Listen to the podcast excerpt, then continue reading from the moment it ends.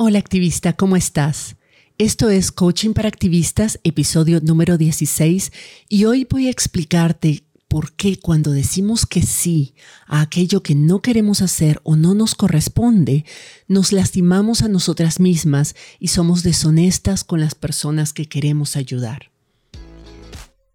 Estás escuchando Coaching para Activistas con Virginia Lacayo coach, emprendedora, feminista y experta en neurociencia y pensamiento sistémico, quien te compartirá información y herramientas para que puedas conocerte, autogestionarte y lograr los resultados que te propones independientemente de las circunstancias que estén ocurriendo. Decir que no es uno de los comportamientos más difíciles de lograr, sobre todo para las mujeres nos educaron para creer que estamos al servicio de los demás, que atender las necesidades de las otras personas, cuidarlas, complacerlas y poner sus deseos y necesidades como nuestra prioridad es la mejor forma de conseguir su aprobación, respeto, admiración y cariño. Queremos que las personas confíen en nosotras, sientan que cuentan con nosotras de forma incondicional. Yo solía pensar que quería que la gente dijera, Virginia es una persona confiable, siempre puedo contar con ella, nunca te dice que no cuando la necesitas, ella se sacrifica siempre por su familia, por sus amistades, por su causa, siempre se las ingenia para resolver, ella puede con todo. Eso era lo que yo quería que pensaran de mí. Y honestamente a veces todavía, todavía quisiera que eso pensaran de mí. Y eso me llevaba a decir que sí a demasiadas cosas. También me costaba decir que no, porque tenía la sensación de que si decía que no, me iba a perder de algo. Tenía miedo que decir que no me aislara de las personas, perdiera mi sentido de pertenencia, mi rol de liderazgo, me separara de personas y grupos que me importan, o me hiciera perderme alguna información o alguna importante oportunidad que a lo mejor más adelante iba a ser valiosa. Entonces vivía con ese constante sentido de carencia. Creía que si yo estaba en todo y estaba con todo el mundo, entonces no se me iba a pasar nada por alto. También he pasado la mayor parte de mi vida sobreestimando mis capacidades y sobreestimando el tiempo que tengo disponible. Siempre pensé que yo era capaz de hacer todo lo que decía que iba a hacer en las únicas 24 horas que tengo disponible. Calculaba las horas de sueño que podría sacrificar para cumplir con mis compromisos o cuáles eran las horas de cuidado personal o el tiempo que invertía en mis relaciones importantes que podían ser sacrificables para cumplir con esos compromisos que yo asumía. Todas esas cosas que sí son importantes para mí, las dejaba por último y, y asumía que podían esperar a que yo me desocupara, lo cual nunca ocurría, por supuesto, porque seguía diciendo que sí a todo. ¿Cómo estaba equivocada? Las razones por las que decía que sí a muchas cosas eran razones que de una u otra forma me lastimaban y creaban relaciones y expectativas poco auténticas, condicionadas y por tanto insostenibles. Cuando decimos que sí a algo que en realidad no queremos hacer o no nos corresponde, estamos diciendo que sí, esperando que de alguna forma esa persona o la vida nos compense por el sacrificio. Nuestro comportamiento entonces se convierte en una transacción. Estoy haciendo esto porque quiero que esa persona o esa organización me dé algo a cambio, ya sea que piense algo de mí o me apruebe, me quiera, me valore, me aprecie, me incluya. Y por supuesto también espero que sea recíproca, que cuando yo necesite algo, esa persona o esa organización estén ahí para mí, me devuelvan el favor, me demuestren algo, se sacrifiquen por mí.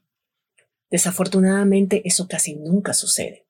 E incluso si sucede, sucede también como una transacción.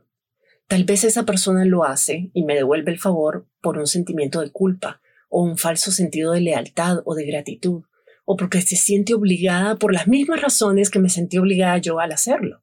Esas son relaciones condicionadas y son relaciones poco auténticas. Muy al contrario de lo que nos enseñaron a creer y de lo que hemos creído toda nuestra vida.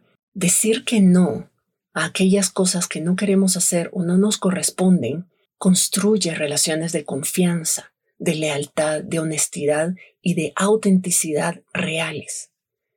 Mira, yo tengo todo el derecho de pedirte ayuda o pedirte un favor o a una amiga, un familiar, una colega o pedir cualquier cosa que yo sienta que me va a dar placer o que me va a hacer la vida más fácil. A mí nada me cuesta pedirlo y además estamos acostumbradas a hacerlo. Y también asumo que si esa persona me dice que sí, es porque está gustosa de hacerlo por mí, que lo hace porque quiere. Si vos supieras que su comportamiento, que el comportamiento de esa persona que te está diciendo que sí, significa que más adelante te va a pasar una factura, ya sea consciente o inconsciente, y que va a esperar que vos hagas cualquier cosa por ella cuando ella te lo pida, sin importar lo que significa para vos hacerlo. Si querés o si podés hacerlo, probablemente no se lo pedirías o no le aceptarías que lo haga. ¿No es verdad? Ahora, claro, si la transacción es explícita y clara, por ejemplo, yo digo, yo hago esto por vos, pero a cambio quiero que vos hagas esto por mí, y ambas aceptan los términos, pues perfecto. Pero eso casi nunca es así. Cuando pedimos algo a alguien y esa persona no lo hace de forma incondicional, porque simplemente porque quiere hacerlo sin esperar nada a cambio, estamos de alguna forma firmando un contrato con una letra chiquita que no leímos bien. Y lo mismo sucede con otras personas o situaciones. Y eso, si te pones a pensar, no es, no es ni honesto ni justo para ninguna de las partes, porque las dos estamos haciendo cosas que no haríamos si no nos sintiéramos comprometidas a hacer. Y al sentirnos comprometidas y al hacerlo sin realmente querer, lo estamos haciendo esperando, en el fondo esperando algo a cambio. También hay una verdad que nos hemos negado a aceptar o que simplemente no hemos realizado. El tiempo es limitado. Solo tenemos 24 horas cada día por cada cosa que decimos que sí, le estamos diciendo que no a algo más. Y normalmente es algo más importante. No es cierto que podemos hacerlo todo. Algo siempre se sacrifica, ya sea en calidad, como por ejemplo cuando estamos con nuestros hijos o nuestras hijas viendo una película, pero estamos pensando, trabajando en el teléfono, en algo que ya nos comprometimos, o sencillamente no se hace porque no nos dio el tiempo. Estamos demasiado ocupadas haciendo cosas que nos comprometimos a hacer como para realmente poder invertir ese tiempo en cocinar sano, en dormir lo suficiente, en trabajar en un proyecto personal, en ver amistades o a la familia que nos importa, en general, en cosas que son realmente importantes, pero en ese momento no nos parecen urgentes o no calculamos bien. Y después nos resentimos nos resentimos con nosotras mismas, nos juzgamos por no hacer lo que realmente nos importa, por no priorizarnos y juzgamos a las otras personas por no ser agradecidas, por no cuidarnos, por no ser recíprocas, por no sacrificarse por nosotras como lo hacemos por ellas. Incluso nos, nos resentimos por el simple hecho de que nos pidieron algo, como si nos hubieran obligado. ¿No sería mejor que nadie se sacrificara ni sacrificara lo que es importante y que cada quien se asegurara de satisfacer sus propias necesidades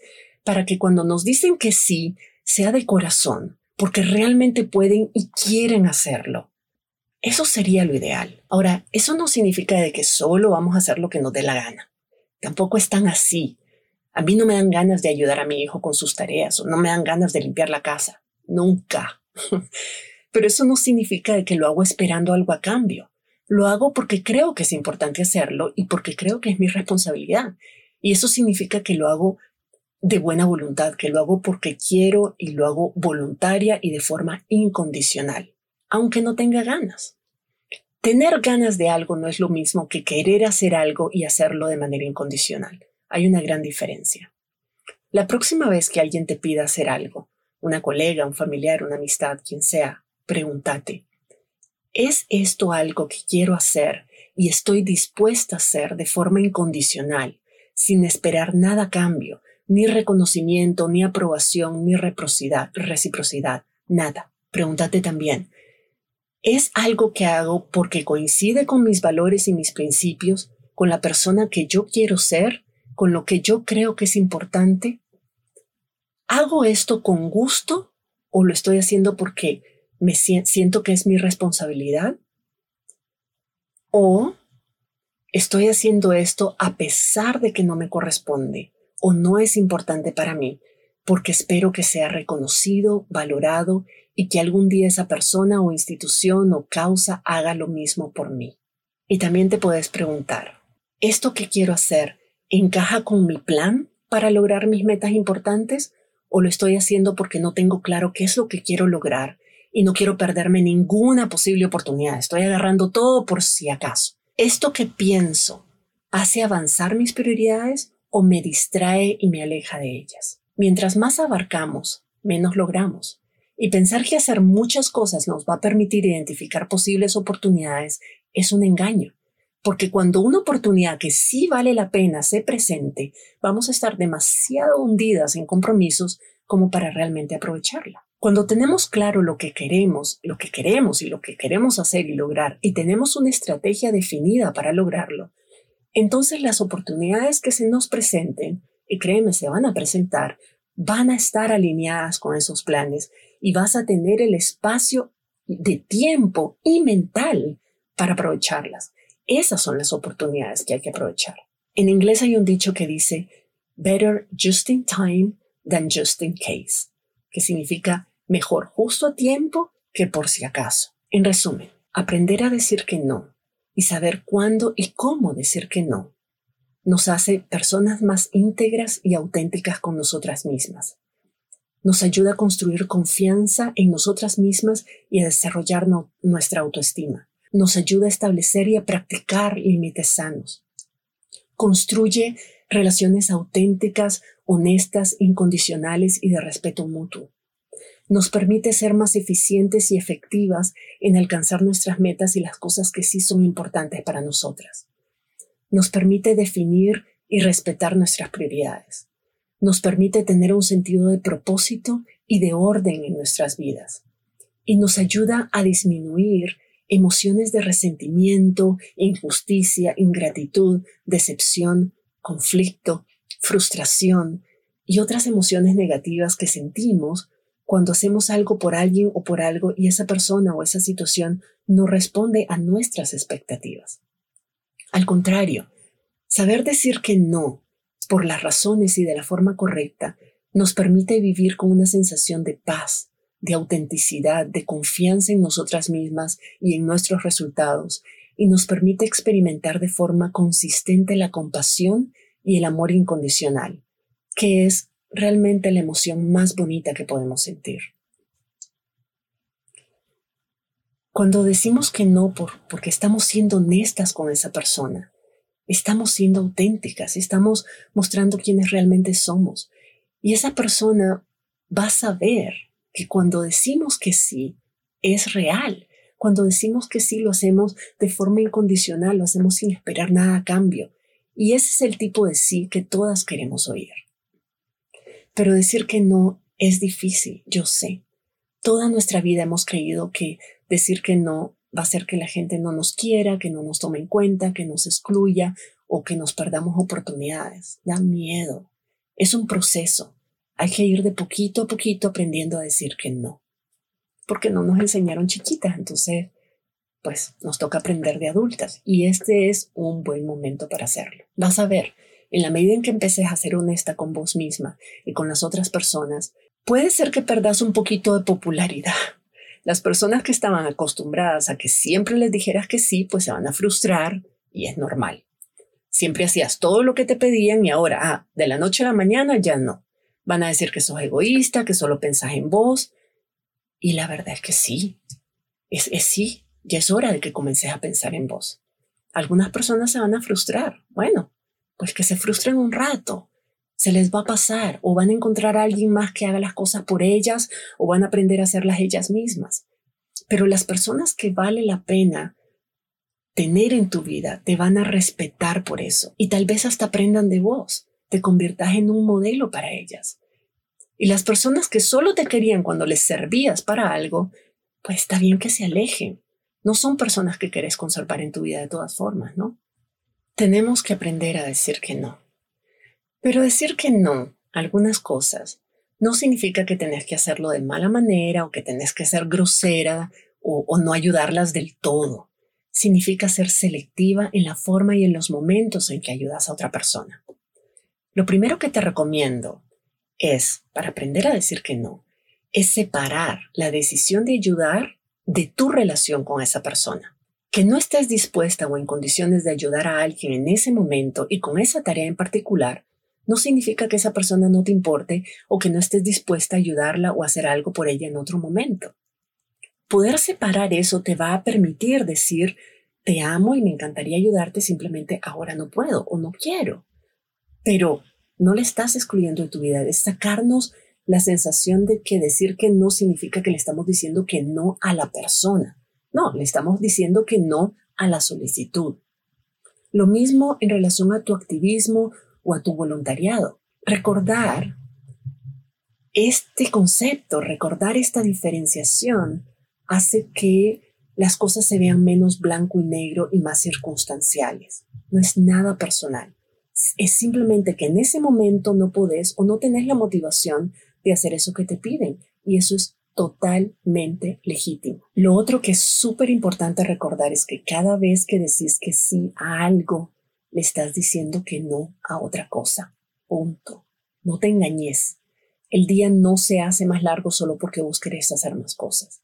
No podemos hacer todo al mismo tiempo.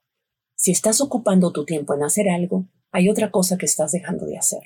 Cuando alguien te pida hacer algo, pregúntate, ¿qué estoy dispuesta a sacrificar para poder hacer esto? El tiempo hay que presupuestarlo de la misma forma que decidimos que voy a dejar de pagar, la luz, el agua, el colegio de los niños o de las niñas, el paseo del fin de semana. Cuando, digamos, pasamos por una tienda, vemos algo que nos gusta y lo queremos comprar, pues de la misma forma tenemos que preguntarnos, ¿qué estoy dispuesta a no hacer para poder hacer esto? Cuando nos hacemos esas preguntas y dejamos de engañarnos pensando que podemos hacer todo sin sacrificar nada, entonces nuestras prioridades son más claras y nos damos cuenta del valor que tiene el poco tiempo que disponemos. Entonces, para ir poco a poco recuperando tu poder, tu tiempo y tu energía, uno, lo primero que tenés que hacer cuando alguien te pide algo, hacer algo por, él, por esa persona, es separar la decisión de ayudar de tu relación con la persona. Te recuerdo que no estés dispuesta o en condiciones de ayudar a alguien en ese momento y con esa tarea en particular no significa que esa persona no te importe y que no estés dispuesta a ayudarla o hacer algo por ella en otro momento. Lo mismo con tu activismo voluntariado. Lo segundo es ser muy honesta con vos misma y reconocer que cuando decís que sí a algo o a alguien, estás diciendo que no a otra cosa, probablemente algo personal. Revisa bien qué es eso que estás sacrificando y que aquello que estás sacrificando no sea importante para vos o para tu salud y bienestar integral, porque entonces lo vas a resentir. Y si lo resentís, vas a pasar facturas que nadie te pidió. Y por último, recuerda que un no claro, bien dicho, a tiempo, es mucho más respetuoso y considerado con todo el mundo que decir que sí y después no cumplir con tu palabra. Puede ser que perdas un poco de popularidad al inicio, pero te garantizo vas a ganar el respeto y aprecio de la gente que sí vale la pena. Ahora que ya sabes cómo decidir cuándo es importante decir que no, te voy a compartir algunas estrategias que puedes implementar para ser auténtica con vos misma y honesta con las demás personas sin dejar de ser la persona cálida y generosa que sos. La primera estrategia que yo he utilizado es el no pero. El no pero significa, te voy a poner un ejemplo. Hace poco recibí una invitación para dar una conferencia. Me pareció súper interesante y es un tema que yo manejo muy bien, pero mi prioridad en este momento es mi programa de autocoaching para activistas y le estoy dedicando todo mi tiempo. Así que le respondí a esa persona agradeciéndole muy cálidamente que me tomara en cuenta y le expliqué que en ese momento estaba desbordada con el lanzamiento de mi nuevo programa, pero que esperaba poder colaborar con ellos en el futuro. Ese es el no, pero. No puedo ahorita, pero con mucho gusto en otro momento o de esta forma. La segunda estrategia es, déjame revisar mi calendario y te respondo. Muchas veces la gente viene a pedirnos algo a último minuto. Sobre todo cuando trabajamos en una oficina, siempre hay gente que entra sin pedir cita o nos llama y nos pide si podemos ayudarles a resolver algo para ya, para ayer, dicen. Es que me urge para ayer. Durante mucho tiempo yo sucumbí a la presión de, de, de, esas, de esas solicitudes imprevistas. Y como la mayor parte de las solicitudes eran cosas que yo podía resolver en una hora o tal vez menos, pues les decía que sí Al final del día me daba cuenta de que había pasado haciendo un montón de cosas que no me correspondían o que no eran importantes para mí y mis propias prioridades las había desatendido o las había pasado para más adelante sin revisar cuándo las iba a hacer o si tenía tiempo para hacerlas después. Como manejo una planificación muy estricta ahora, mi agenda está casi siempre llena y termino no haciendo o haciendo mal las cosas que son importantes. Así que aprendí a no reaccionar de forma compulsiva, sobre todo no reaccionar por miedo a que esa persona pensara mal de mí y aprendí a responder algo como, me encantaría ayudarte, pero déjame revisar mi agenda a ver cómo estoy y te aviso en una hora o, mañana o cuando sienta que, que voy a poder realmente responderle. Esa es una estrategia que funciona y es una estrategia que es auténtica con vos misma y que te hace responsable, decir, quiero ayudarte, pero déjame ver cuándo puedo hacerlo y si puedo hacerlo en este momento y si no puedo en este momento, yo te digo cuándo puedo hacerlo, después de revisar mi agenda. Una tercera estrategia es, son las respuestas automáticas de texto o de correo electrónico. Como yo produzco mucho contenido para mis programas de coaching y eso, producir contenido requiere mi total atención porque es un esfuerzo mental importante, si yo no bloqueo por lo menos dos horas seguidas de mi tiempo sin interrupción, simplemente no logro terminarlas o no las hago bien. Las interrupciones constantes son mi peor enemigo porque mi cabeza no para de producir y me distraigo muy fácilmente. Entonces, otra cosa que hago es usar el respondedor automático de mi celular para los textos o de mi correo electrónico y poner, en poner ambos aparatos en silencio o ambas aplicaciones en silencio durante el periodo que estoy trabajando. Así, si alguien me llama o me escribe, va a recibir un mensaje inmediatamente agradeciéndole su mensaje y diciéndole que en ese momento no lo puedo atender porque estoy trabajando en X proyecto, pero que le voy a responder en tal momento y eh, que yo ya me haya desocupado y que pueda ponerle atención. Eso le permite a la persona saber cuándo voy a poderla atender y decidir si puede o no esperar hasta entonces o si mejor resuelve su necesidad de otra forma. Si me envían la solicitud por correo o por texto, también a mí me da tiempo de valorar si puedo ayudarla o no y responderle después con una decisión mucho más informada. Casi siempre, en mi experiencia, este sistema nos ahorra tiempo a ambas personas. Un colega mío, incluso, se lo llevó un poquito más al extremo porque estaba escribiendo un libro y en su mensaje de, de, respuesta automática simplemente puso que no iba a estar disponible por los próximos seis meses porque estaba totalmente enfocado en terminar su libro y que esperaba nuestra comprensión y apoyo. Y me vas a creer, pero la gente no se resintió. Más bien respetaron su nivel de compromiso y su determinación y estábamos todas esperando ansiosas los resultados del libro, ¿verdad? Que sacó. Una cuarta estrategia es decir, por supuesto, ¿qué considera que deberíamos dejar de priorizar? Y es que a veces, quien nos pide que hagamos algo, es alguien a quien sentimos que no le podemos decir que no. Puede ser nuestra jefa o nuestra socia o nuestra pareja. Y en esos casos, lo más honesto y, responsa y responsable es explicar que con gusto podemos hacer lugar, hacer un espacio para esa tarea que nos está pidiendo, pero a cambio le pedimos ayuda para decidir qué se va a dejar de hacer en su lugar. Por ejemplo, si mi jefa me dice, mira, necesito que me hagas este informe para mañana, yo le diría, no hay problema. Había bloqueado toda la tarde de hoy para trabajar en la propuesta del proyecto, pero si piensa que esto es una prioridad, yo dejo la propuesta para la próxima semana. O si mi pareja me dice que invertamos en un paseo al mar, yo le digo, claro, me encantaría dedicar tres días completos a estar en familia y a relajarnos. ¿Podrías encargarte vos de los niños el próximo domingo para yo poder entregar el trabajo que tengo pendiente y así liberar esos días? ¿Me explico? Es involucrar a la otra persona en ayudarte, en tomar conciencia de que no se puede hacer todo y que si decimos que sí a algo, algo se tiene que sacrificar, algo se tiene que posponer. Una quinta estrategia es utilizar la fórmula de vos podés y yo podría. Hacer las cosas por otra persona no es la única forma de ayudarla o a resolver un problema. En general, las personas están más interesadas en resolver un problema o lograr un resultado que en que seamos nosotras personalmente quienes lo resolvamos. Por ejemplo, si una amiga me dice que no tiene carro y me pide si la puedo llevar al aeropuerto, yo valoro si la idea de llevarla al aeropuerto es algo que me entusiasma porque quiero verla más y así nos ponemos al día, o si es solo el favor de proveerle un transporte que a mí me va a costar tres horas de mi tiempo. Si creo que es lo último, una alternativa es decirle, ¿qué te parece si te llevas mi carro y me lo dejas en el parqueo del aeropuerto y yo después ahí veo cómo lo recupero con mi llave, la llave de repuesto que tengo? De esa forma yo estoy ayudándola pero sin tener que hacer algo que yo no quiero o no puedo hacer en ese momento. Y así las dos ganamos. Una sexta estrategia es decir, yo no puedo en este momento, pero tal persona podría estar interesada. Esta estrategia es similar a la anterior.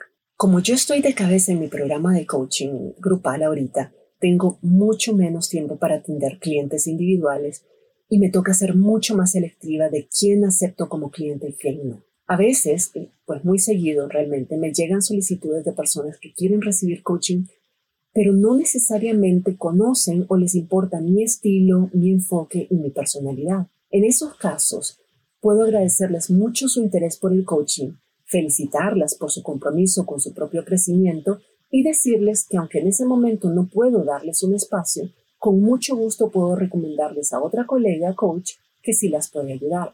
Y de esta forma no solo ayudo a una persona, sino a dos. Y yo invierto mis energías en una persona que tal vez no es mi cliente ideal. Y por último, a veces la mejor forma de decir que no es tal cual y con humor. Por ejemplo, hace poco una amiga me, me pidió que me metiera con ella a un entrenamiento para hacer un maratón por una buena causa, ¿verdad? Era, no me acuerdo la causa, pero era algo, algo que yo comparto. Y realmente creía que era una buena causa. Y, además creo que correr es un buen ejercicio, pero le dije, nope, ni a patadas me levantas a las 5 de la mañana a correr.